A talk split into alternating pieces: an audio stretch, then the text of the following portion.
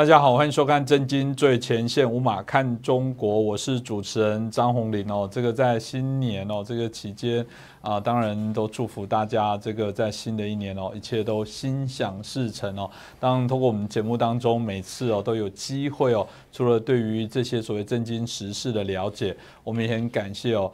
啊，常常会有机会，我们对于一些很基本的政治上的一些啊学理的部分来探讨。那特别是这些探讨过程当中，其实都不生涩，反而是非常的生动。当然，帮我们来做重要的解读的是我们的明居正老师哦。所以，我们首先欢迎我们台大政治系的名誉教授明居正老师。明老师你好，主持人洪林老师好，各位观众朋友大家好。我知道我们在看节目的部分，不只是我们台湾的朋友，有很多还包含海外。有些人也许对于三民主义的这些架构认识不全然了解哦，所以我们觉得应该今天的节目可以有机会哦，让大家在深层的啊做一些了解跟分析哦，那也让大家可以更为清楚。所以我们今天就特别请明老师哦来帮我们啊继续来分享一下。那当然，我们孙中山谈到三民主义啦、民族主义啊，有六讲，这些重点是不是还是请老师可以简单帮我们做？一下说明。嗯，呃，孙中山先生在当年呢，因为在革命不顺利，呃，就是这个建立民国，然后被这个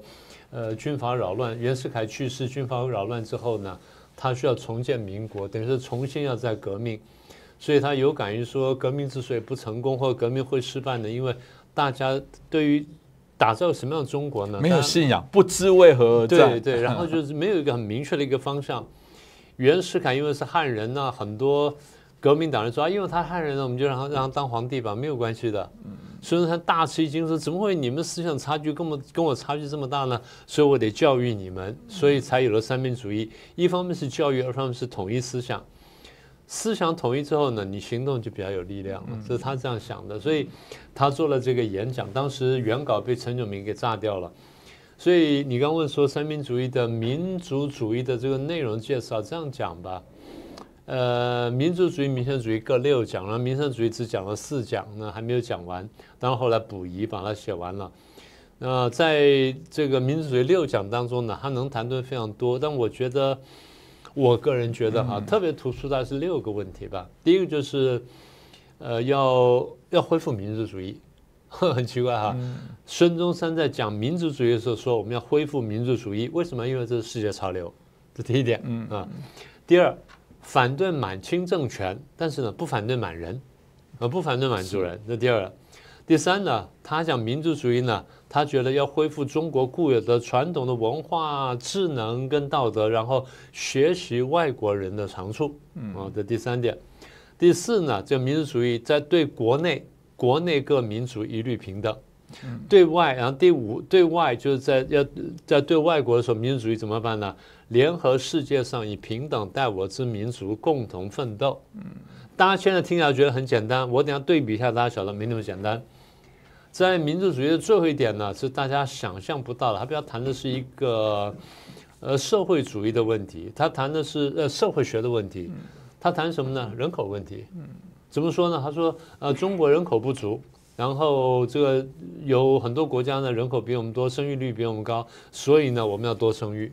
这今天看起来当然有点奇怪，不过它有它时代背景。这个当然也是一个为难啦，因为当初三民主义在台湾原来是考试必考的部分，后来废除掉，倒不是说它值不值得来谈。我们觉得会谈，就是我觉得它还是有它重要的一些意义。所以其中谈到一个民族主义，谈到说它是世界潮流，所以为什么要恢复？这就是我们其实在历史脉络这一百年来，因为发生太多事情了，所以老师到底怎么回事？既然它是一个所谓的民族主义是一个世界潮流，为什么当时的中国要恢复呢？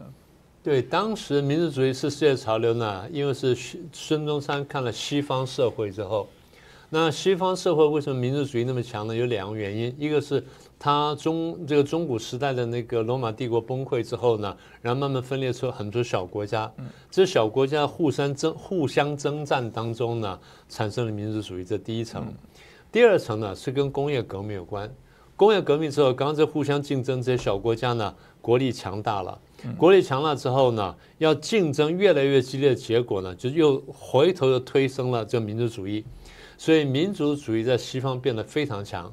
那为什么在中国要特别去推要推动它呢？因为孙中山认为满人入主中原之后统治汉人了，那满人因为人数比较少，如果太过强调民族主义的话，那变成满汉的分野太太强烈。所以后来满人有意的消灭了满汉之间的分野，虽然实际上是有分野的。嗯，所以因为消除了满汉的分野之后呢，民族主义就不那么强，就不那么明显，不那么强烈。而最后就变成说，呃，因为当时孙中山决例就是啊，满人就就这个夸夸其谈去谈了世界主义了，或什么大世界主义等等，那就使得这个民主就消失了。但是在列强竞争情况下，中国如果没有民族主义化是非常危险的。所以在这情况下，他必须要必须要把它这个呼吁呢恢复起来。那大家说，中共不是要讲民族主义吗？那这个这个什么不对呢？大家知道，我一天到晚跟大家讲，中共的民族主义呢，第一是虚假的，第二是极端的。我们慢慢讲，各位就明白了。中共最早是不讲民族主义的。大家回去翻翻那个最早的这这些文献，中共当时讲什么？国际主义，讲国际主义。其实共共产党就是一个国际化的组织，它是一个国际化的国际化的一个运动，他就谈这个呃谈这个国际主义。那甚至各位可以看到，他在江西苏维埃时候呢，他那个墙壁上写的字叫做“鲜血保卫苏维埃”。嗯，那你为什么不鲜血保卫中国呢？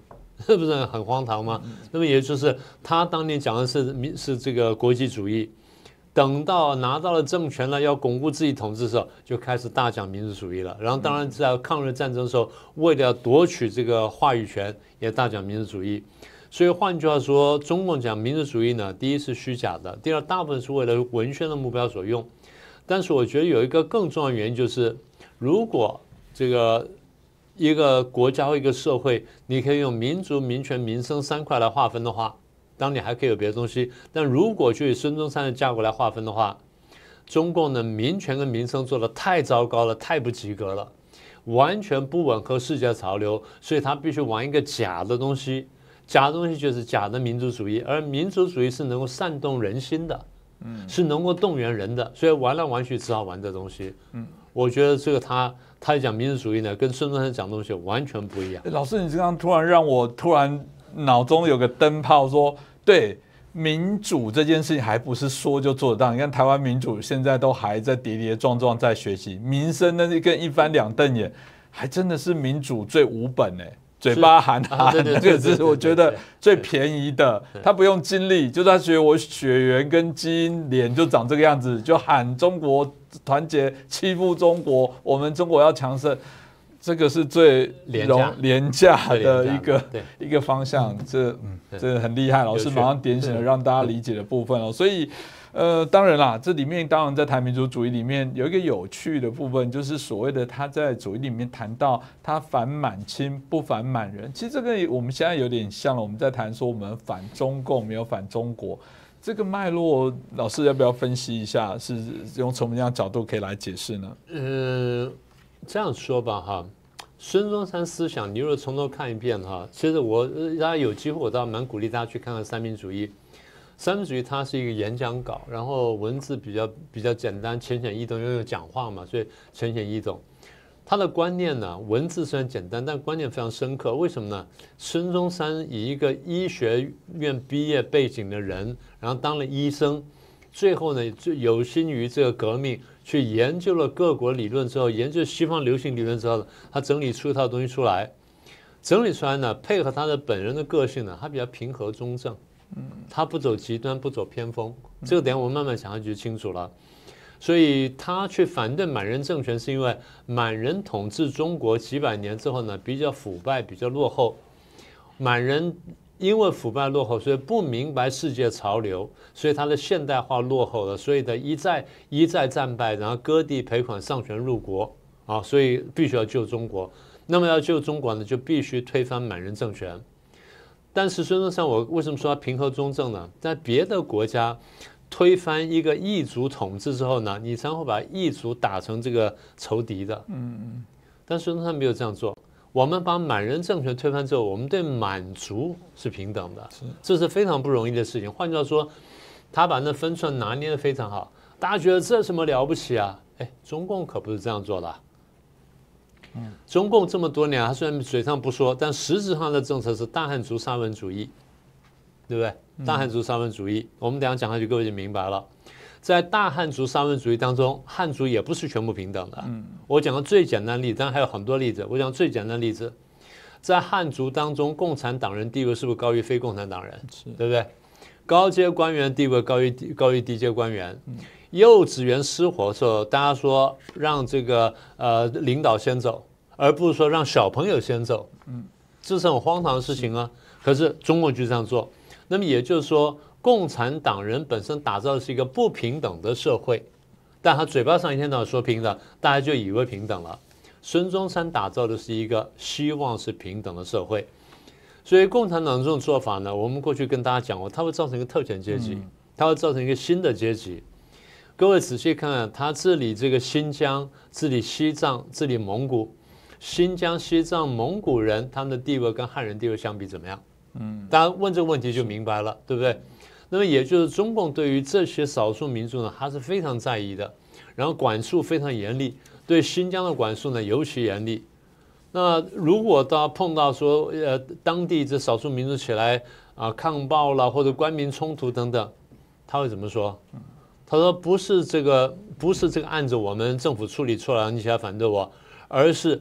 你要去搞少数民族反对我们汉族统治，他把问题转成汉藏矛盾、汉维矛盾，或者说汉蒙矛盾，嗯，这就彻头彻尾的。所以刚刚讲说孙中山中正平和，而中共不是，然后他的民族主义是虚假的，这个呢又是另外一个面向。的确哦这个高喊民族主义的大旗，但却来打压许多的一些我们谈到比较少数的民族来讲，这个我觉得说来这真的是一个非常。讽刺的一个事情哦，里面当我们在这个民族主义里面的六讲里面，其中还有提到一个恢复固有文化、智能、道德，同时要学习外人的长处，这内容的核心是什么呢？这讲起来有趣。今天大家觉得，呃，这文字看起来很简单啊，因为从一八四零年这个鸦片战争打起，中国这个几乎每战必败，除了跟法国打一次打赢之外，其他每战必败。割地赔款上权入国，所以有志士之士呢都非常伤心，所以大家都想说要去救中国。嗯，那问题是怎么救？大家都看见，呃，洋人比中国人强，所以咱们怎么办？要不要学洋人？所以当时最彻底理论叫做全盘西化嘛。为什么要为什么要全盘西化呢？因为大家认为中国屡战屡败，所以表示中国文化不及西方。既然不及西方，就全盘抛弃。所以当时就不是讲说嘛，把线装书全部扔进茅厕去啊。孙中山说不不不，这样是不对的，全盘西化是错的。因为任何一个民族要立身于这个世界之林呢，你必须要有根。民族根在哪里？在历史，在文化，在这个传统。那孙中山甚至讲出了“道统”这个词，尧舜禹汤文武周公“道统”这个词，一个医学院同学能看到这点，那真是非常出色了，真是很了不起。所以民族必须有根。孙中山呢，在当时全盘西化喊到震天价响的时候，他能看见中国的传统文化里面有它的优点，拿出来发扬，这真是一件不简单的事情。你说啊，这没有什么了不起。中共现在不是也在在讲说恢复传统什么的？你仔细看，中共是挂羊头卖狗肉。他最早是全盘恶化，大家不要忘记了。文革的时候，那个之前之前更早，他是全盘恶化，是全盘去学苏联，然后全盘俄国化，甚至一度考考虑要废弃方块字，然后要用汉语拉丁拼音化什么等等，那乱来的了。然后很多制度啊、典章等等抄袭俄国的。简单说，否定传统嘛。第二，你刚刚讲文革的时候破四旧立四新，那更是把这中华文化摧残到无以复加，然后把儒家什么的全部批的一无是处。目的在干什么呢？目的在树立共产党的文化。嗯，就是我必须把传统文化打完之后，我才能树立我共产党的文化。那你觉得说他对固有文化啊、什么道德等等，嘴巴上讲的再好听，你觉得有多少真实成分？那其实啊，大家说，哎，现在他把这东西。啊，百经课本里面来了没有？哎，不是哦，它百经课本的比例并不高哦。什么叫百经课本呢？哎，我们升学要考的，这叫百经课本，对不对？你我都经过这一段嘛，这传统文化教材嘛，啊，什么这四书五经啊，《论语》《孟子》啊等等，大家都要念一念。那就算是念它精华也好，都是好事情。然后中共搞孔子学院，你把孔子学院的那些教材拿来看看，有多少是孔子讲的话，你一看就晓得了。所以中共讲这东西呢，基本上全部是虚的，全部是假的。是啊，这个让我们知道，这个呃，在从某个程度来讲，这是很多中国的朋友来到台湾，他们会说还好，感谢你们在台湾，因为很多固有中国的许多的一些文化、许多的一些习俗等等，事实上在台湾反而被保存的是非常好的部分哦。这个我想也跟我们当初在三民主义模式脉络的部分，我相信是是有一些是的关联哦，这也是让大家可以理解哦。另外一个就是强调对内哦，就是啊、国内民族一律平等，然后对外要联络世界上平等待我之民族哦，共同奋斗。那这部分大概他提的是什么呢？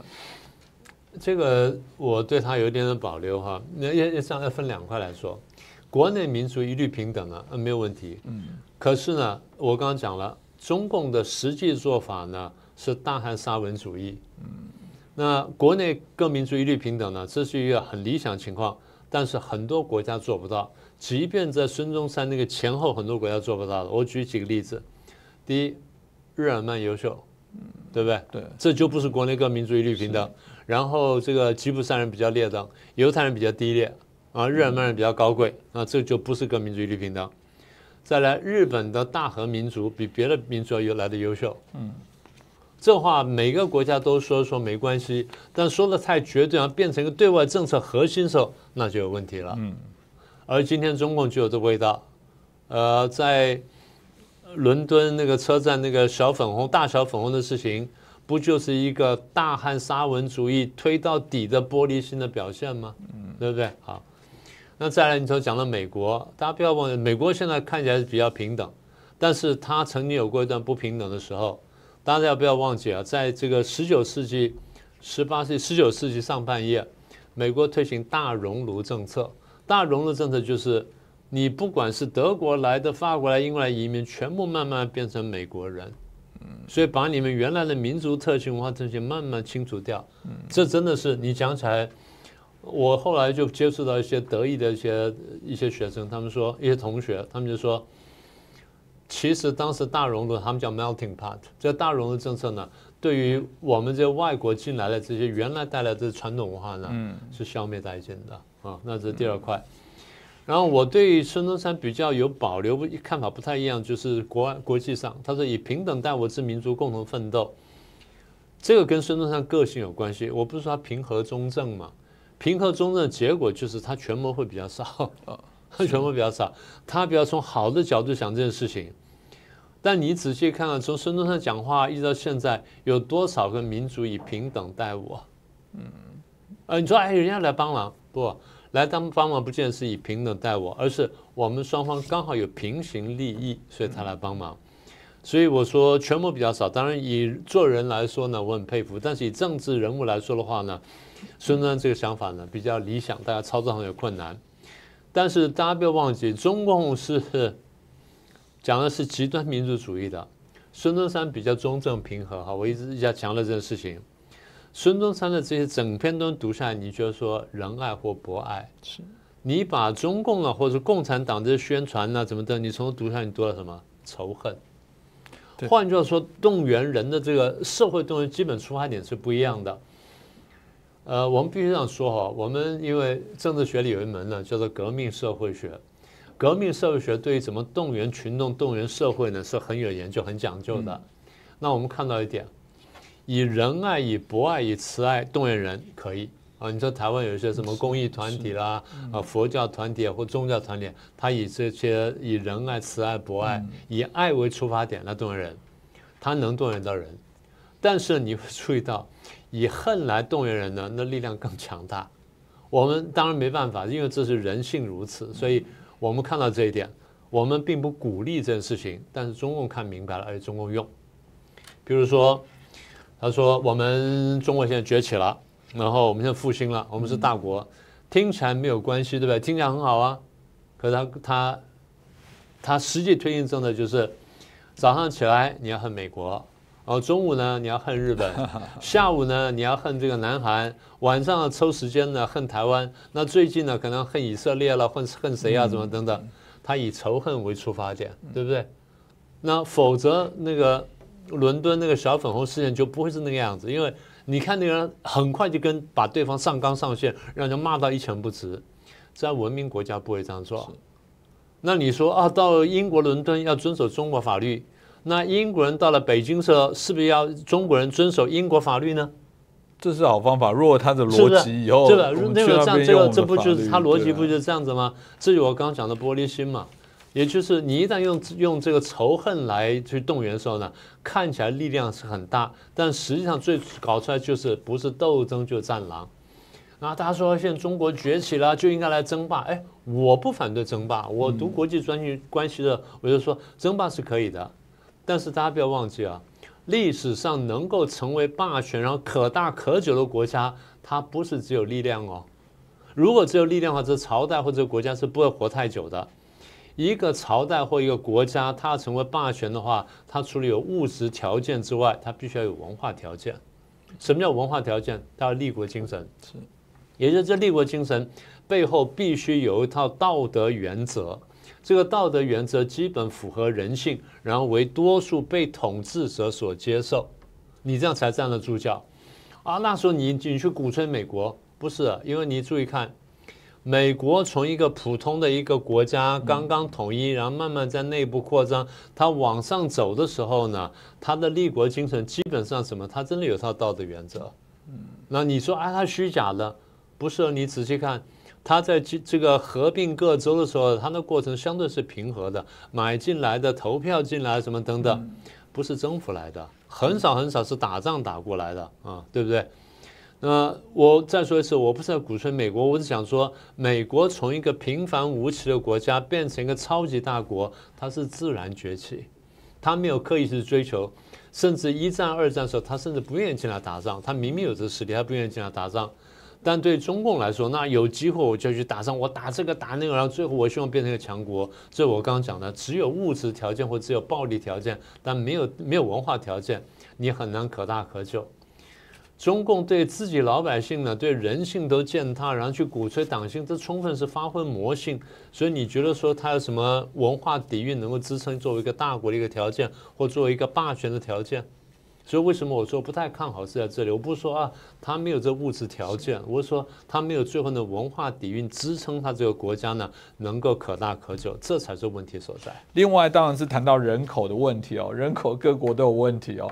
这个谈到要我我觉得很有趣啦，在过去这个台湾也面临到人口。太多哦，这个希望减少，当然也有一段时间鼓励要多生。那看起来在当时中国的样态也是希望要多生啊。那这样现在的部分又开始面临到老龄化、少子化的问题哦。不过我想大家还是很好奇的探讨，在当时什么样的一个状况会谈到人口问题，会谈人口不足，希望啊中国多生育哦。那这部分老师可不可以帮忙分析一下？孙中山是学医的哈。所以他对这种医疗啊、生育什么这些部分呢，他比一般人要来的敏感。他看见什么东西啊？当时真的看的人不太多。他看见英法德这些强国呢，生育率比中国要来的高。嗯。也就是说，如果按照这种生育率推估，在二三十年、三五十年之后呢，哎，那个国家人口就超越中国。哪怕中国当时四亿多人口，然后看起来是这个世界第一大人口大国，但他走下去，慢慢的，中国就不行了。所以他说：“哦，生育是一个很大的问题，这有他时代背景了。好，那毛泽东呢？他是读三民主义的，虽然他很少承认，但他是读三民主义的。他看完孙中山东西，他去实践了。按说他实践三民主义了，不完全是，出发点不一样。孙中山呢，要增加人口，他的目的是。”不要因为人口被英法等国家超越，最后呢自然就亡国了。毛泽东呢，他说鼓吹生育啊，然后不要节育等等，他是为了备战。他的备战不是说哎人家来打我我要怎么样，他去打人家的。嗯，他去打人家的，因为他讲说我们将来要把这个打出一个红彤彤的世界啦。然后他一天早上讲斗斗争，中共讲打人家讲到今天呢，对不对？飞机天天飞过来，让军舰天天开过来，他就要打人家，要跟美国打，要跟谁打等等。所以毛泽东想的是要备战。那当时讲什么核子原子大战嘛？当时因为核子弹还刚刚出来，大家不太了解。他讲是原子战。嗯，原子战呢，他说将来无非就打世界大战。然后这个晚打不如早打，小打不如大打，打到最后无非就丢原子弹，然后你也扔，我也扔，全世界多少人最后死掉一半，那剩下就是我了。嗯，这是非常疯狂的想法哎。今天全世界差不多六十几亿人，你说我们去打核子大战，死掉一半，剩下一半了，那就没问题了。有这种想法吗？就是中国人数多会流流。对他他的逻辑就是打到最后，我中国人又脚走过去，我就征服天下了。他在想这件事情，这疯狂到家的事情。所以当初这些经济学家马云出去跟他讲啊，人口不能再生了，你要去节制生育啊，要怎么样啊？他听不下去。最后呢，好了，要节制生育了。一一要节制生育呢，又走到另外极端。哦，我们一胎化，我管你三七二十一，一刀切下来，最后呢酿成大错。现在呢，你看看不行了。第一，人口大幅下滑；第二，人口老龄化；第三呢，未富先老；第四呢，未富先少。好了，那怎么办呢？开始推三胎，推不动了，因为你的经济条件、社会条件不足以支撑三胎了。那么也就是说，你刚刚说这个。这个错误的政策导致错误的后果，这就是非常明显的案例。所以我常常跟大家讲，我说对，表面看起来专制政权呢很有效率，很快就把一条高铁建起来了，很快把什么做出来了。对，表面看起来很好。就当这个政策没有错误的时候，或者错误不明显的时候，你看起来是很有效率的。但是你去看它所付的代价。尤其你们会比较想想喜欢讲什么人文代价啦，啊，或者说什么这个道德代价等等，你不是单纯讲的金钱代价吗？对不对？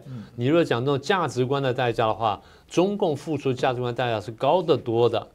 专制政权的问题就是表面上看起来非常有效率，但是它后面付的代价非常高。它要么就是这个刚刚讲说道德代价，要么就人性的代价。如果过度开发之后，你看到什么？环保代价不就是这样子吗？